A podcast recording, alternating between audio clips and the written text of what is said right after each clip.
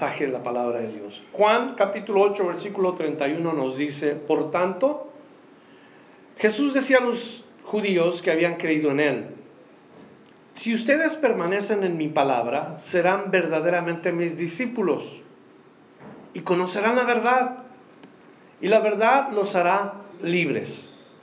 Le respondieron, somos descendientes de Abraham y jamás hemos sido esclavos de nadie. ¿Cómo dices tú, llegarán a ser libres?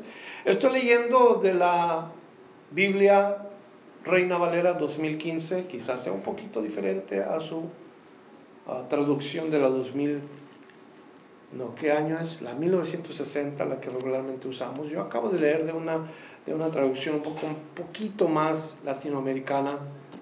Creo que esta traducción es de Sudamérica. Me gusta mucho lo que dice, cómo lo dice. Y lo que enfocamos en esta mañana, comenzar a decir, es que el punto importante de estos versículos que acabamos de leer es la verdad los hará libres. Los cristianos sabemos esto. Los discípulos de Jesús no son aquellos que hacen algo para Jesús. Los discípulos no están ocupados teniendo un trabajo manual. Aquellos que eh, conocemos el trabajo como ministerio, no somos discípulos porque tenemos un ministerio.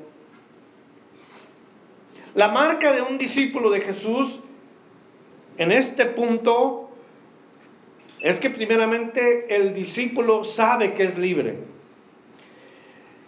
De acuerdo al versículo, lo único que puede decir el discípulo, o el único que puede llamarse discípulo, es aquel que permanece en su palabra.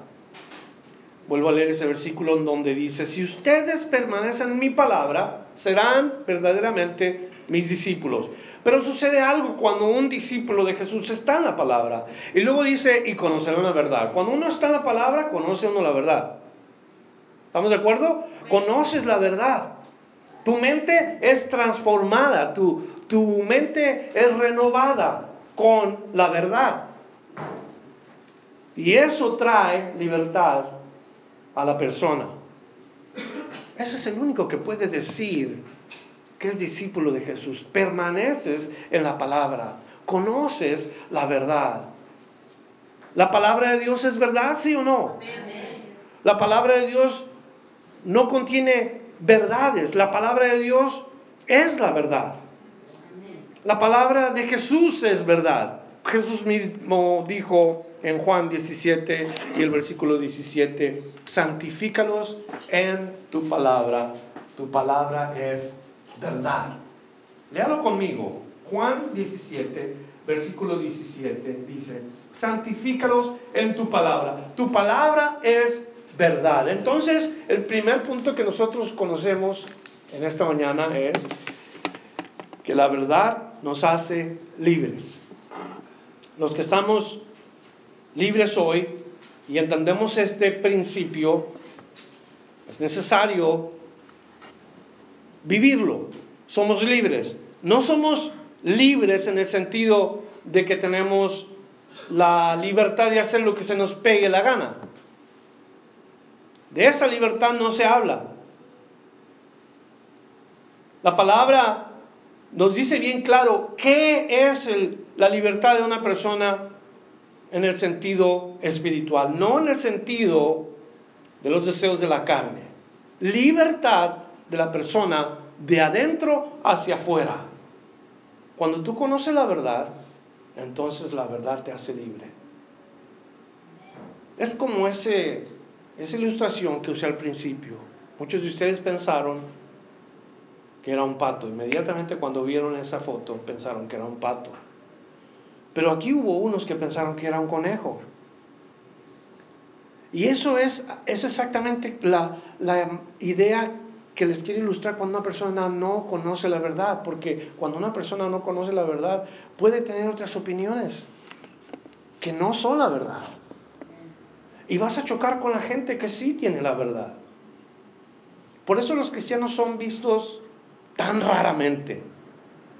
Cuando tú tienes la palabra de Dios y quieres hablar de las cosas de la palabra de Dios, la gente te ve raro. Entonces Jesús nos dice bien claro en la primera parte que cuando conoces la verdad, conoces la verdad para que te lleve a un lugar y te lleva la verdad a la libertad. La libertad del alma, la libertad del espíritu, la libertad verdadera que uno debe de conocer, debe de experimentar. Ya no estamos atrapados en la vida de antes, no estamos atrapados en, el, eh, en la manera como antes nos conducíamos. Vamos a ver cómo continúa diciendo, porque hay mucho que leer hoy. Nos dice aquí el versículo 34 que Jesús le responde, de cierto, de cierto les digo que todo aquel que practica el pecado es esclavo del pecado. El esclavo no permanece en la casa para siempre, el hijo sí queda para siempre. Así que si el hijo les hace libres, serán verdaderamente libres. ¿Cuántos dan gracias a Dios por la libertad que Cristo, Cristo les ha dado? ¿Mm? Ahora, ¿qué, ¿qué hace diferencia entre un hijo de Dios y el que no es un hijo de Dios? Vamos al punto aquí, porque Jesús dice, todo aquel que practica el pecado es esclavo del pecado. ¿Cómo te consideras tú para el Señor? Nosotros usamos un término, un término que describe quiénes somos para el Señor. Decimos, yo soy siervo del Señor. Esa palabra siervo es la palabra que se emplea para un esclavo. Yo soy un esclavo del Señor. Ahora, todo aquel que es esclavo del pecado, lógicamente, no tiene libertad. No es libre. Pero Jesús dice bien claro, si el Hijo los hace libres, serán verdaderamente libres. Todo aquel que dice conocer a Dios, pero practica un tipo de pecado, se engaña a sí mismo. Es mentiroso y se engaña a sí mismo.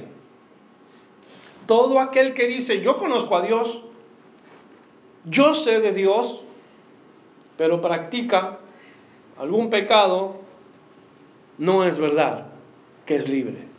En primera de Juan capítulo 3 versículo 9 nos dice así, se lo voy a leer yo a usted para que escuche lo que dice Dios en su palabra. Allí dice, todo aquel que es nacido de Dios no practica el pecado porque la simiente de Dios permanece en él y no puede seguir pecando porque ha nacido de Dios. No sé cómo dice en tu traducción otra vez, pero quisiera que lo leyéramos la primera parte, donde dice, todo aquel que es nacido de Dios no practica el pecado. Repita conmigo, todo aquel que ha nacido de Dios no practica el pecado. ¿Eres tú nacido de Dios? La palabra te dice, no puedes practicar el pecado. En otras palabras, Hay veces que decimos mentiras, ¿verdad? Pero eso es una verdad. ¿Cómo dice allí? ¿Qué es lo que dice? No importa si duele, ¿verdad? ¿Y qué más? Di siempre la verdad. O está del lado de la verdad. O usa la verdad. Pero cuando no, y solamente estamos viviendo para practicar el pecado, la verdad, eso es lo que yo quiero que ustedes entiendan. La verdad no da licencia para practicar el pecado. La verdad no da licencia para pecar. Pablo escribió a los romanos, a los cristianos que estaban en Roma, ¿qué pues diremos? ¿Permaneceremos en el pecado para que abunde la gracia? O sea, ¿vamos a seguir pecando para que Dios tenga más gracia para nosotros? Y él responde de ninguna manera. Porque los que hemos muerto al pecado, ¿cómo viviremos todavía en él? Romanos 6, versículo 1. Los que ya hemos muerto al pecado, ¿cómo vamos a seguir viviendo en él? La verdad de nosotros no nos permite seguir llevando esa vida que antes llevábamos. ¿Te acuerdas cómo eras antes de venir a Cristo? ¿Cuántos de ustedes se acuerdan antes de venir a Cristo cómo vivían sin Él?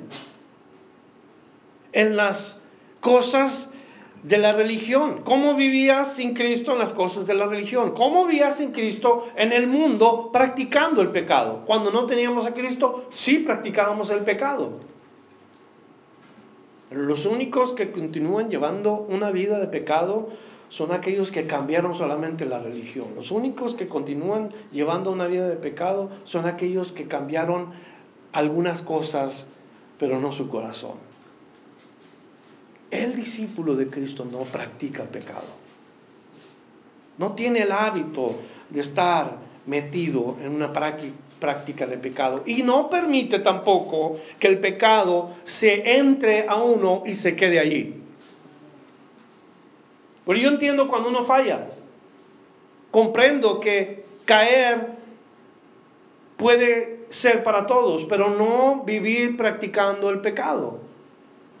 Mire, se dice que un día en una leyenda árabe había un hombre que puso su casa de campaña en el desierto y era en el tiempo cuando pegaba el frío fuerte entonces él hizo su casa y cuando la terminó, amarró a sus camellos a un lado de la casa y fue y él se metió a su casa para protegerse del aire frío y estuvo ahí eh, a gusto, cómodo. Entonces de pronto comienza a ver una nariz que entra por la puerta de su casa de campaña.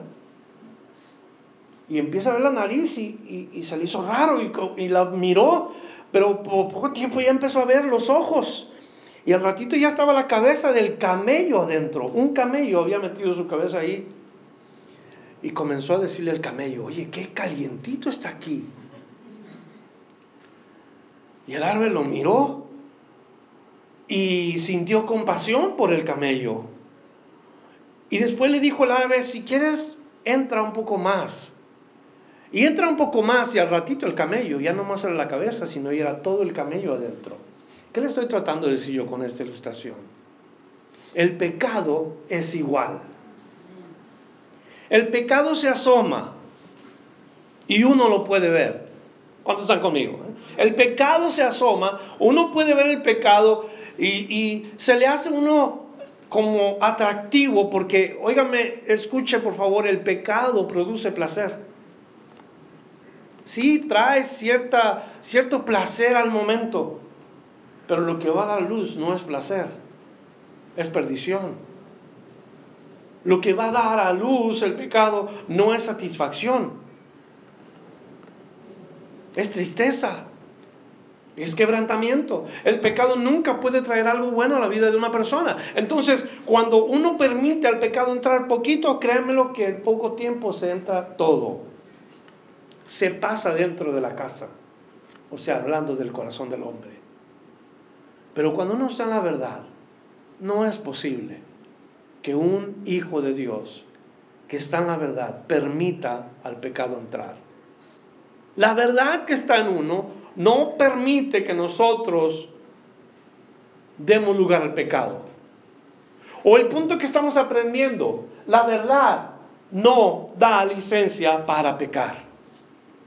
Es imposible que un cristiano se excuse tras aquel dicho, es que no soy perfecto, es que soy carne. Cuando uno tiene que saber cuando el pecado se ha asomado, porque el pecado una vez que le damos lugar se acomoda y después no quiere salir. Es bien claro eso que sucede. Entonces, en su palabra Dios nos dice exactamente que si el Hijo de Dios nos liberta, si nos hace libres, no podemos nosotros dar lugar a lo que ya no es de un cristiano. ¿Sí están conmigo, hermanos en Cristo? Vamos a seguir. El versículo 37 nos dice, sé que son descendientes de Abraham, no obstante, procuran matarme porque mi palabra no tiene cabida en ustedes. Yo hablo de lo que he visto estando con el Padre y ustedes hacen lo que han oído de parte de su Padre. Interesante que Jesús habla aquí de el Padre de ellos y el Padre de él. Más interesante es saber cuál es el padre de ellos. Y el padre de ellos a nosotros nos da una enseñanza bien importante. El padre de ellos se llama Abraham, pero no es él a quien se está refiriendo el Señor Jesucristo. Se está refiriendo a otro padre. Abraham es un ejemplo en la palabra de Dios. Y es un ejemplo a seguir. Y la palabra de Dios escribe el nombre de Abraham con ciertas acciones describe su persona con ciertos ejemplos que nosotros debemos de seguir de él. Pero el Padre que se está refiriendo Jesús aquí es alguien más que vamos a ver nosotros más adelante. Primero vamos a hablar de los descendientes de Abraham. ¿Cómo se conocen los descendientes de Abraham? ¿Quiénes son los descendientes de Abraham? Rápidamente nosotros podemos decir, por los descendientes de Abraham, de Abraham son los judíos. ¿Sí? Los judíos son descendientes de Abraham, de ahí viene Isaac, de ahí viene la nación de Israel. Pero si notamos las acciones de Abraham, desde dónde comienza su vida, este hombre tenía fundamentos sólidos, para empezar. Era un hombre que tenía fundamentos en Dios. Un hombre que cuando Dios lo llama, aprende que la base del éxito no está en saber hacer negocios, la base del éxito no está en las habilidades de uno, en saberse defender. La base del éxito para Abraham está en su fe en Dios. Escríbanlo en sus notas, porque eso es lo que Abraham nos enseña.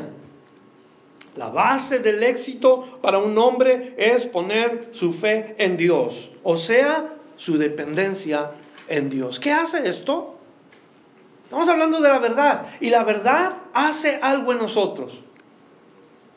Cuando Dios le habla a Abraham, le hace ver esto. La verdad despertó la fe de Abraham. La verdad despertó en este hombre la fe. Así es como actúan los descendientes de Abraham. Los verdaderos descendientes de Abraham no son los de la raza judía. Los verdaderos descendientes de Abraham son los que son de fe. Si tú eres de fe hoy, tú eres un verdadero descendiente de Abraham. Abraham se le conoce en la palabra de Dios como el padre de la fe. Así se le conoce a Abraham. Cuando menos hay tres grupos de personas que reconocen a Abraham, los judíos, los árabes y los cristianos los hijos de Isaac, los hijos de Ismael y los que somos nosotros, que somos los hijos de fe. Ahora, nosotros los cristianos recibimos a través de Abraham lecciones de fe. Y vamos a aprender cómo es que actuó Abraham y qué es beneficio para nosotros el seguir su ejemplo. Yo pido en oración que Dios nos dé una fe como la que Abraham tuvo no perfecta, pero de veras que crea uno en Dios. Mucha gente critica el ejemplo de Abraham porque Abraham salió y desobedeció a Dios en muchas cosas, pues así somos nosotros, que no desobedecemos a Dios. Dios no demanda una fe perfecta, Dios demanda una fe en Él. Él va perfeccionando a cada uno de nosotros de acuerdo a cómo vamos aprendiendo a confiar en Él. Va a haber errores, pero no es lo que hizo Abraham un hombre de Dios. Fue su fe en él. Hebreos 6, versículo 15, describe a Abraham como, un hombre de suma paciencia. Hebreos 6, verso 15. Y así Abraham, esperando con suma paciencia, alcanzó la promesa. Si usted hace una nota, y se pregunta, ¿tengo yo suma paciencia? Yo creo que ahí reprobamos muchos. ¿Tengo suma paciencia o soy impaciente? Soy una persona muy impaciente en lugar de tener una suma paciencia.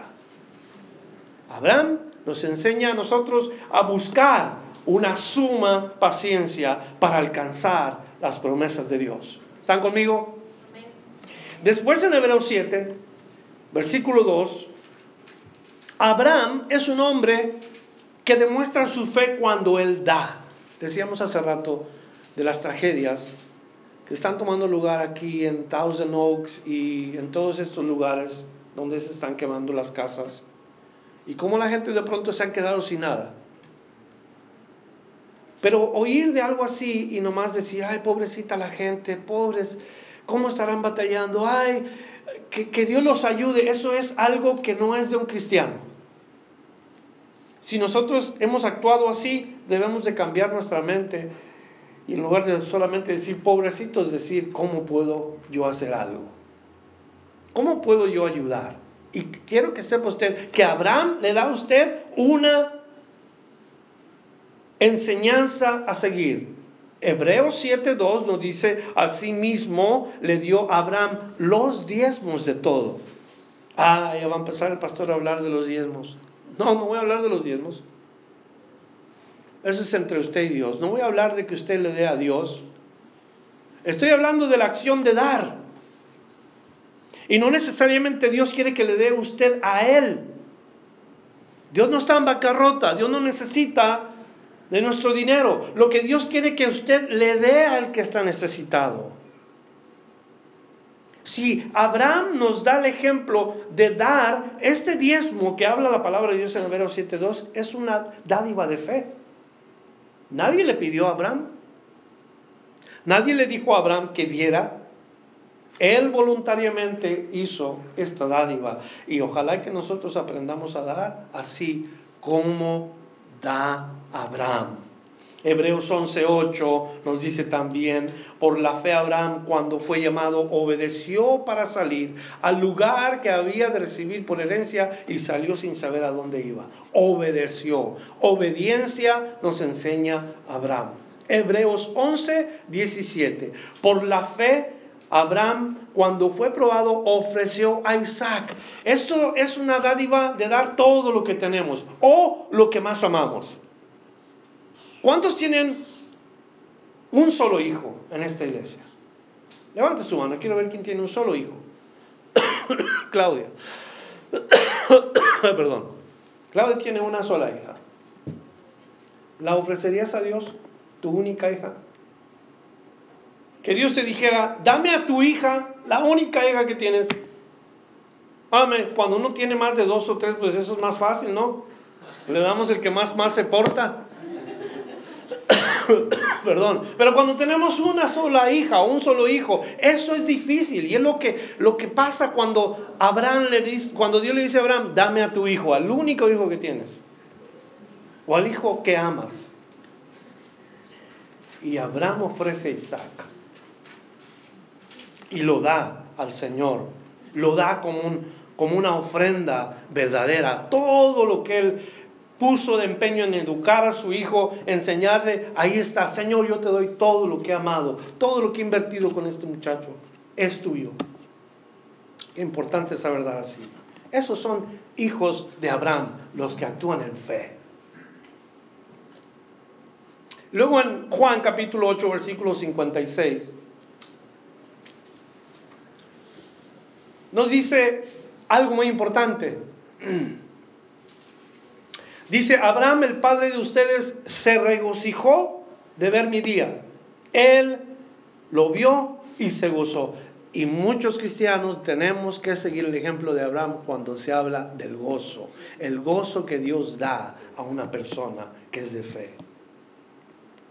Debemos de gozarnos, debemos de seguir ese ejemplo de Abraham. Nuestro gozo debe de estar en Dios. Y ese es el ejemplo que Abraham le da a los que son de fe. Pon tu alegría, pon tu, tu gozo en Dios. Depende de Él. No dependas de tus recursos para ser feliz, de tus juguetes, de lo que tienes, porque todo se acaba, todo se va. Pon tu gozo en el Señor. Hebreos, perdónenme, Hechos 13, versículo 26. Dice así, hermanos, hijos del linaje de Abraham, y los que entre ustedes temen a Dios, a nosotros nos ha sido enviada el mensaje de esta salvación. E, esto indica que Abraham no solamente eh, era un hombre de fe, sino que también tenía el temor de Dios, que es otro ejemplo que nos da a seguir. Abraham y los que entre ustedes temen a Dios. Abraham tenía el temor de Dios. Vez tras vez, nuestros hijos van creciendo y van siendo influenciados por el mundo. Y uno como padre les dice, no te olvides del temor de Dios. No te olvides de Dios.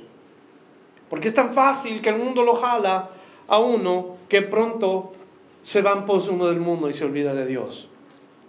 Pero qué importante continuar. Los que entre ustedes temen a Dios. Dios quiere que nosotros seamos de ese mismo ejemplo como Abraham, los que son de fe. Romanos 4:3 pues, ¿qué dice la escritura? Y creyó Abraham a Dios y le fue contado por justicia. Y eso es lo más importante. Lo más importante es que la verdad despierta la fe. Cuando Dios llama a Abraham, despierta una fe, despierta un, corazón en Abraham de dependencia. Un corazón de decir, Señor, yo confío. No sé a dónde voy, no sé qué vas a hacer, pero Señor, aquí estoy. Vamos. Esos son los que están en la verdad. No sabemos qué nos espera, no sabemos a dónde vamos, pero sabemos que Dios está con nosotros. ¿Cuántos dan gracias a Dios? Yo he sido retado hasta por mi propia esposa. Y a veces me ha dicho mi esposa, vamos a confiar en el Señor. Yo creo que es tiempo de dedicarnos al ministerio un poco más allá. Dios quiere un poco más allá de lo que hemos logrado en el ministerio, porque hemos trabajado en el ministerio muchos años. Y cuando me dice eso me reta a mí. Como quien dice, me está diciendo, deja de trabajar, confía en el Señor, vamos a ver qué es lo que Dios quiere hacer. Pero algo me detiene. Y no soy como Abraham. Le confieso, no soy como él. No estoy 100% confiando en el Señor que Él va a proveer. Usted me puede regañar si quiere, pero hasta ahorita esa ha sido mi fe. ¿Usted cree que Dios me puede proveer a mí de todo lo que yo necesito? Es bien fácil decir, sí, hermano pastor, nosotros creemos que Dios le puede proveer. Y yo creo en Dios. En quien no creo es en usted. Que no diezma. Que no da con fe. Que no obedece. Todo lo que estamos viendo de Abraham. Eso es el problema. Así de que por lo pronto vamos a seguir como estamos. Pero qué importante las lecciones que nos da la palabra de Dios. En este punto, la verdad. La verdad despierta nuestra fe, despierta la fe del creyente a depender en Dios. Yo quiero aprender de esta manera. Vamos al siguiente punto. Porque Abraham yo contra toda esperanza. Yo quiero ser así. En mi ministerio y en mi posición, yo quiero ser como Abraham, que creo contra toda esperanza. Creo de modo de que voy a poder esperar en el Señor en cualquier circunstancia de la vida. Pero me cuesta. Me cuesta. Tal vez le pida sus oraciones porque me cuesta y quizás por eso sigo trabajando en mi trabajo secular para proveer de mis necesidades. Me cuesta, sinceramente le digo, me cuesta. No puedo nada más decir, bueno, vamos a dejar de trabajar y vamos a esperar a ver cómo me va. Y luego comenzamos a ver las situaciones adversas porque no pudimos discernir. ¿Usted comprende lo que yo digo? Quiero ser de fe, quiero estar dependiendo de Dios, quiero estar, pero esto es lo que me dice a mí, primero quiero estar en la verdad, que me revele a mí lo que tengo que hacer. Vamos al siguiente punto, que es este punto. La verdad revela a los hijos de Dios. Verso 39 respondieron y dijeron, nuestro padre Abraham. Jesús les dijo, puesto que sois hijos de Abraham, hagan las obras de Abraham. Pero ahora procuran matarme a mí, un hombre que les ha hablado la verdad, que oí de parte de Dios. Esto no lo hizo Abraham, ustedes hacen las obras de su padre. Entonces dijeron, nosotros no hemos nacido de inmoralidad sexual, tenemos un solo padre, Dios. Fíjense cómo acusan a Jesús. Tú eres un hijo que nació de un pecado. Tu mamá salió embarazada antes de que se casara con José. Eso es lo que le están diciendo Jesús. Eres hijo de fornicación. Nosotros sabemos que esto es mentira, ¿verdad? Porque lo que fue engendrado de María, ¿de quién fue engendrado? Del Espíritu Santo. Entonces no es verdad. Cuando Jesús comienza a hablarles de esto, ellos están dando o están siendo revelados por la verdad. ¿Quiénes son de verdad? ¿De quiénes son ellos hijos? La verdad revela a los verdaderos hijos de Dios. Los verdaderos hijos de Dios son hijos de fe, los descendientes de Abraham, verdaderos, los que creen en Él. Verso 42, entonces Jesús les dijo, si Dios fuera el Padre de ustedes, me amarían, porque yo he salido y he venido de Dios. Yo no he venido por mí mismo, sino que Él me envió. ¿Por qué no comprenden lo que digo? Porque no pueden oír mi palabra.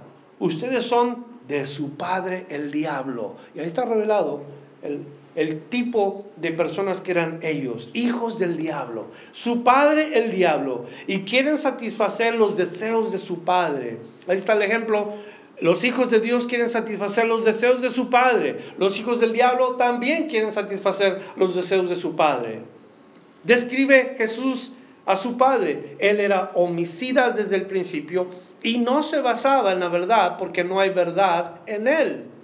Cuando habla mentira de lo suyo propio, habla porque es mentiroso y padre de mentira. Pero a mí, porque les digo la verdad, ¿no me creen? ¿Quién de ustedes me haya culpable de pecado? Y si digo la verdad, ¿por qué ustedes no me creen? El que es de Dios escucha las palabras de Dios. Por esta razón ustedes no las escuchan porque no son de Dios. Dos cosas, rápido. Los verdaderos hijos de Dios. La verdad revela a los hijos de Dios. ¿Están conmigo? Una, si fuéramos hijos de Dios, ¿cuál es la primera cosa que se debe de ver en nosotros? Lo primero que leímos, Jesús dice, si fuera el Padre de ustedes Dios, ¿ustedes qué harían? Me, amarían. Me amarían. La primera marca de un hijo de Dios no es que vayamos a la iglesia. Quitémonos esa idea que no es la verdad. Yo soy hijo de Dios. Ay, ¿cómo compruebas que eres hijo de Dios? Ah, es que yo voy a la iglesia. Mentira, eso no te hace hijo de Dios. Es necesario la iglesia, pero no hace a hijo de Dios uno cuando va a la iglesia. Yo soy hijo de Dios porque leo la Biblia. ¿Eso hace a los hijos de Dios leer la Biblia? No. Es necesario leer la Biblia, eso es lo que hace un hijo de Dios. Es necesario leer la Biblia. Un hijo de Dios no llega a hacerlo porque lo llevaron desde pequeño a la iglesia. Un hijo de Dios tiene que escoger ser hijo de Dios. Tiene que querer llevar a cabo los deseos de su padre. Es necesario llevar a nuestros hijos a la iglesia, pero no los hace hijos de Dios. Un día mis hijos tuvieron que decidir aceptar o rechazar a Dios para servirle y amarle a Él. Y todos los hijos que han venido a esta iglesia desde chiquitos tienen que enfrentar esa realidad. Un día tienen que decidir servir al Señor. Es necesario que los lleves, pero cuando vienen ellos a creer y a depender en el Señor, entonces la Biblia dice, a los que creyeron en mi nombre, les dio el derecho de ser hijos de Dios. Entonces, los verdaderos hijos de Dios, los que son revelados por la verdad, aman. Ellos aman. En Mateo 22, versos 34 al 37, Jesús está frente de un fariseo.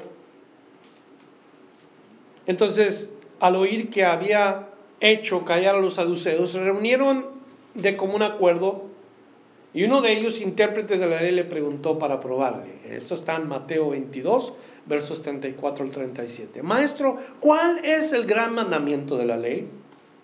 Jesús le dijo, amarás al Señor tu Dios con todo tu corazón, con toda tu alma y con toda tu mente. Este es el gran, grande y primer mandamiento. Lo que Jesús responde, pero luego responde el versículo 39, que no está en orden en el decálogo, lo que viene siendo los diez mandamientos. El versículo 39 dice, y el segundo es semejante. Amarás a tu prójimo como a ti mismo. De estos dos mandamientos depende toda la ley y los profetas. ¿De qué está hablando Jesús? Dos escrituras particularmente. Deuteronomio 6.5, Levíticos 19.18. Una dice que amaremos a Dios con todo el corazón, con toda el alma y con toda la mente. Levíticos 19.18. Hay que amar al prójimo exactamente como nosotros nos amamos a nosotros mismos. Y eso es lo difícil. Ahí está el problema. Porque hay tanta gente que me cae tan mal. Hay tantas personas que son tan difíciles de soportar. Hay tantas personas que no podemos ver ni en pintura. Personas que les debemos algo o que nos deben algo y no podemos tener una relación con ellos. Tan difícil es amar al prójimo. Oh, podemos decir que amamos a Dios.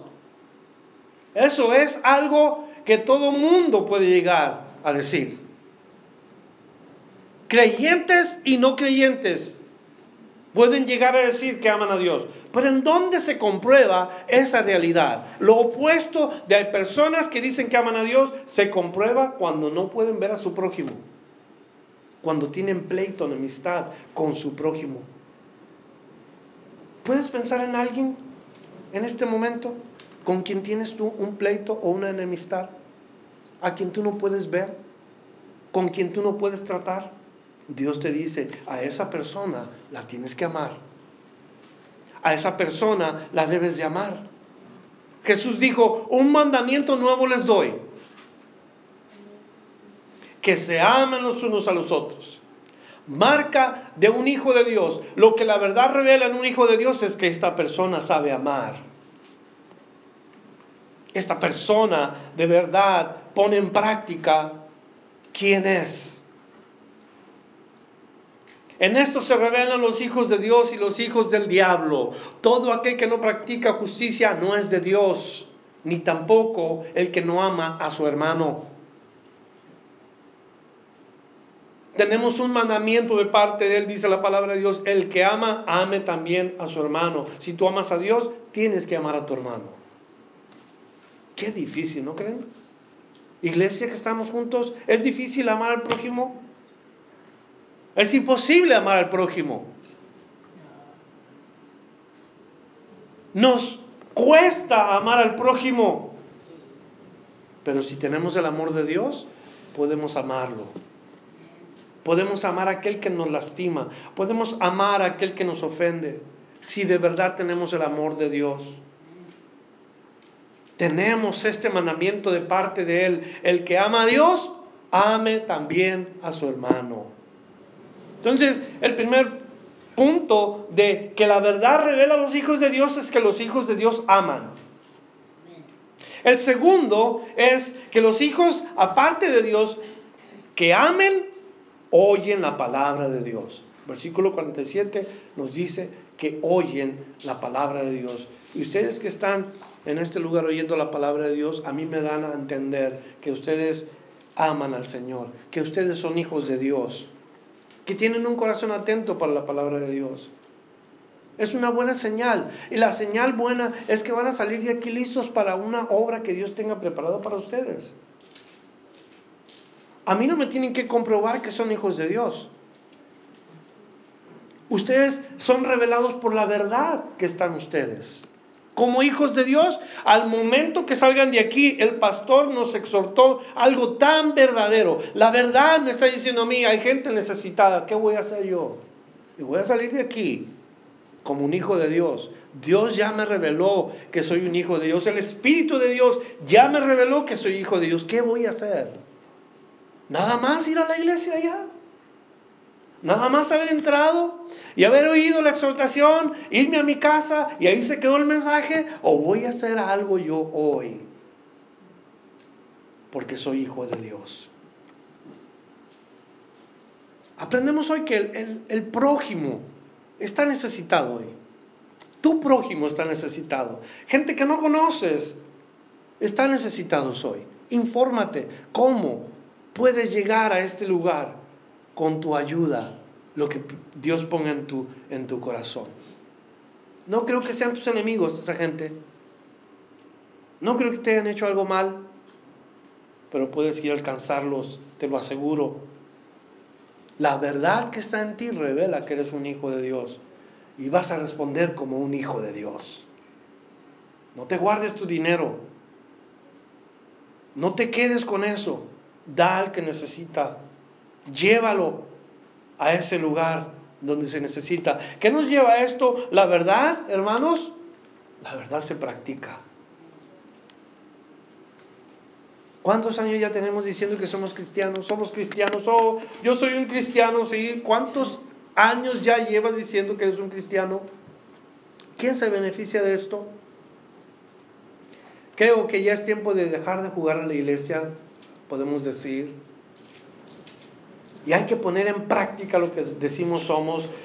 Si no estamos dispuestos a poner en práctica lo que somos, deberíamos estar buscando una iglesia donde nos sintamos más cómodos porque aquí vamos a escuchar, hay que hacer algo. Iglesias, a veces nos olvidamos de la visión que Dios nos da. Y, queremos solamente estar cómodos, queremos estar a gusto, pero Dios nos dice, practica la verdad que está en ti. Sí, hay que practicar primero en casa, pero ya, ya tienes tiempo practicando en casa, ya tienes años que en tu casa ya has practicado, sal de la casa y practica de verdad el amor hacia el prójimo. Sal de tu casa y pon tus manos en el arado en relación a practicar lo que ya conoces. Hay gente que te necesita. Jesús te lo dice. Y tú has de decir, ¿y quién es mi prójimo? Mire, voltea su Biblia en Lucas, capítulo 10, versículo 25 al 37. Esta historia de Lucas eh, nos habla una historia que todos conocemos. Yo creo que ya la has leído tú, Lucas capítulo 10, versos 25 al 37. Es la historia en donde sucede algo con un hombre. Lucas 10, versos 25 al 37. Escucha por favor. He aquí, cierto maestro de la ley se levantó para probarle diciendo, oh, maestro, ¿haciendo qué cosa poseeré la vida eterna? Y él le dijo, ¿qué está escrito en la ley? ¿Cómo lees? Y él respondió diciendo, amarás al Señor tu Dios con todo tu corazón, con toda tu alma, con todas tus fuerzas y con toda tu mente y a tu prójimo como a ti mismo. Él le dijo, has respondido bien, haz esto y vivirás. Pero él, queriendo justificarse, le preguntó a Jesús, ¿y quién es mi prójimo? Respondió Jesús, le dijo, cierto hombre descendía de Jerusalén a Jericó y cayó en manos de ladrones, quienes lo despojaron de su ropa, lo hirieron y se fueron dejándolo medio muerto. Por casualidad descendía cierto sacerdote por aquel camino y al verlo pasó de largo. ¿Te describe a ti eso? ¿Ves a alguien en necesidad y pasas de largo? Verso 32, de igual manera, un levita también llegó al lugar y al ir y verle, pasó de largo. Dos personas que supuestamente decían ser creyentes de Dios. Un sacerdote, un levita y ambos pasaron sin hacer caso al pobre hombre que estaba medio muerto ahí. Pero cierto samaritano, y usted ya sabe quiénes son los samaritanos, lo hemos visto antes, samaritanos es una raza mezclada que, a quien los judíos no podían ver, con quien no podían hablar. Pero un samaritano que iba de viaje, llegó cerca de él y al verle fue conmovido a misericordia. Cristianos, hijos de Dios, que la verdad revela quiénes son los hijos de Dios, cuando tú ves a alguien en necesidad, ¿eres movido a misericordia? Mire, con lágrimas en mis ojos, con lágrimas en sus ojos, mi esposa, cuando oímos acerca de esa balacera que hubo un día antes de los incendios, qué tristeza. Cuando nuestro corazón oye la tragedia, cuando oímos el odio, el coraje y vemos gente inocente morir, si no somos movidos a misericordia, algo está pasando con nosotros. Y eso es lo que Dios quiere que nos vayamos de aquí pensando que no nada más estemos jugando a la iglesia, que no nada más estemos pretendiendo decir algo, que queremos de verdad mostrar que somos hijos de Dios. Dice que este hombre fue movido a misericordia y acercándose a él vendó sus heridas, echándole aceite y vino. Quiere decir, ve, haz algo por esa persona en necesidad y poniéndolo sobre su propia cabalgadura, lo llevó a un mesón y cuidó de él. Se interesó personalmente por esa persona, hizo algo por esa persona. Al día siguiente sacó dos monedas y se las dio al mesonero diciéndole, cuídamelo y todo lo que gastes de más, yo te lo pagaré cuando vuelva. ¿Cuál de estos tres te parece haber sido el prójimo de aquel que cayó en manos de ladrones y dijo, el que hizo misericordia con él? Entonces Jesús le dijo, ve y haz tú lo mismo. Querido hermano que estás aquí esta mañana, te digo, ¿has oído a la gente en necesidad? Ve y haz algo por ellos. Pon en práctica tu verdadero cristianismo. Pon en práctica lo que te dice la palabra de Dios. La verdad revela a los hijos de Dios. La verdad se practica. Últimos versos, si terminamos, verso 48 hasta el final. Respondiendo a los judíos, le dijeron, ¿no decimos bien que tú eres samaritano y que tienes demonio? Respondió Jesús, no tengo demonio, más bien honro a mi Padre, pero ustedes me deshonran. Yo no busco mi gloria y hay quien la busca y juzga. De cierto os digo que si alguno guarda mi palabra, nunca verá la muerte para siempre. Entonces los judíos dijeron, ahora sabemos que tienes demonio. Abraham murió y los profetas. Y tú dices, si alguno guarda mi palabra, nunca gustará muerte para siempre. ¿Eres tú acaso mayor que nuestro padre Abraham, quien murió, y los profetas, quienes también murieron? ¿Quién pretende ser? Entonces Jesús respondió, si yo me glorifico a mí mismo, mi gloria nada es. El que me glorifica es mi Padre, de quien ustedes dicen es nuestro Dios. Y ustedes no lo conocen.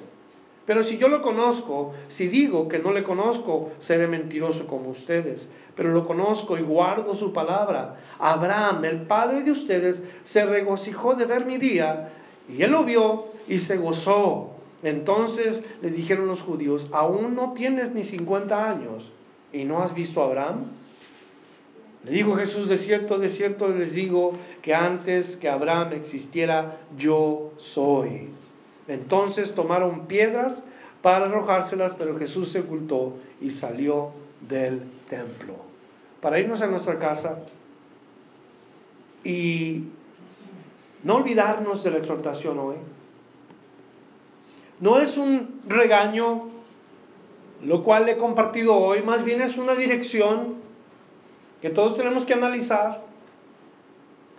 Que decimos tener la verdad, decimos conocer la verdad, pero se tiene que demostrar, se tiene que ver. No nada más se tiene que hablar lo que sabemos y lo que conocemos, se tiene que ver. ¿Están conmigo? Debe el mundo de ver la verdad que está en nosotros. Y hoy nos vamos a ir con ese pensamiento porque yo no sé si, no, si tú no te puedes gozar en tu fe, alegrar en tu fe como cristiano. Si tú no puedes manifestar al mundo que de veras eres un, una persona gozosa por cristiano, por ser un hijo de Dios, deberías de comenzar a analizar lo que está pasando contigo. Para enfatizar este punto, si no te gozas en Jesús, ¿en qué te vas a gozar? ¿Qué va a traer felicidad a tu vida? No porque te da cosas Él, sino por quién es Él. No porque te ha dado una casa, un carro, ni porque te ha dado una esposa o hijos, pertenencias, cosas materiales. El hombre o la mujer que se goza en estas cosas está engañado porque estas cosas se acaban, se envejecen. Pero Jesús sigue siendo el mismo de ayer y el mismo por todos los siglos. Y si tú no te gozas en Jesús, analiza lo que está pasando. El verdadero regocijo no es el temporal. El verdadero regocijo es el permanente, el que, el que perdura para toda la vida. Porque ni las actividades, los entretenimientos, las cosas materiales, todas esas cosas son temporales. Y un día nos vamos y se acabó todo. El verdadero gozo está en Jesús. Y la verdad es que los que están en Jesús se regocijan. Ese es el último punto. Los que están en la verdad se regocijan. ¿Cómo vamos a ir a casa hoy sabiendo cuánto nos ama el Señor? Sabiendo que hemos sido hechos libres y que vamos a ir por este mundo poniendo en práctica las cosas que hemos nosotros recibido de Dios para que el mundo vea, no a nosotros, lo vea a Él. Que lo vea a Él. Se nos está acabando el tiempo en este mundo. Tenemos que ir a alcanzar a la comunidad, ir a los lugares donde tenemos que ir y, y compartir aquello que hemos recibido. Debemos de esperar, mostrar más bien estos cambios que Dios ha hecho en nuestra vida. Y si ustedes están en la verdad, van a ser personas que van a ser llevados por Él, traídos, llevados. Y ustedes van a ser como una lámpara que va por todas partes, alumbrando el camino de las personas. Y esa es mi oración para este día. Dios los ama. A todos nos ama. Permítele a Él. Que Él te tome en sus brazos y que te lleve por la, por la por los lugares donde se tiene que ver la luz de Dios. Comparte el amor de Dios de alguna manera. Compártelo a la gente que tú estás en la verdad, de alguna manera. Gózate en Él. Cuando Él te use, no vayas a decir que fue porque tú sabes, no tampoco vayas a decir que porque tú tienes capacidades y aptitudes que otros no tienen. No, gózate lo que Dios va a hacer a través de ti. ¿Están en la verdad? demuestren la verdad. Eso es lo importante de la enseñanza hoy. Son libres, pero no para pecar, sino para gozarse en Dios. Quiero orar por ti en este día. Que Dios levante tu rostro esta mañana y que Dios vaya contigo donde quiera que tú vayas. Si vas a a llevar un vaso de agua al necesitado, llévaselo en el nombre del Señor y deja que Dios se mueva. Padre Santo, te damos gracias por esta enseñanza que tú nos das. A veces los hombres hablamos de las cosas verdaderas y nos apoyamos en que conocemos estas cosas, Señor, pero ¿de qué nos sirve conocer tantas cosas verdaderas si no practicamos estas cosas que decimos conocer? Y una de estas cosas más importantes y la más sencilla es el hecho de que somos hijos de Dios. Perdónanos porque vamos por el mundo jactándonos a veces que somos hijos de Dios, somos hijos de Dios y gracias a Dios porque somos hijos de Dios y no nos damos cuenta que al lado nuestro está una persona necesitada. Y ni siquiera lo miramos, pasamos de largo. Ayúdanos Señor a que no caigamos en el mismo error que muchos caen. Haznos como Cristo. Úsanos como instrumentos de gracia como lo has hecho con muchos otros creyentes. Y que nuestra fe se demuestre con nuestras obras, Señor. Gracias te doy en esta mañana. A quien vayas a usar, la gloria sea para ti. A quien tú vayas a llevar a este lugar donde la gente ha padecido, la gloria es para ti, Señor, y para nadie más. Y que no andemos cantando que hicimos y que llevamos, sino que hagamos con nuestra mano ah, derecha lo que la izquierda no vio. No nos demos palmaditas en la espalda, quien tampoco digamos buen trabajo, simple sencillamente ir, representarte como hijos de Dios y que el mundo vea que Cristo es real.